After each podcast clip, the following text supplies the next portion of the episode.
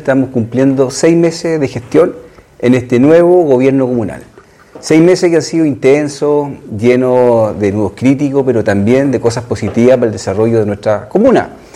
Créanme que ya llevamos cerca del 22% del total de mi plan de gestión comunal que me comprometí con cada uno de ustedes cuando estábamos recorriendo los diversos escenarios comunitarios. Agradecer a los funcionarios, funcionarias que han hecho posible responder a los sueños y anhelos que tiene cada uno de los vecinos y las vecinas, también al cuerpo de concejales y concejalas.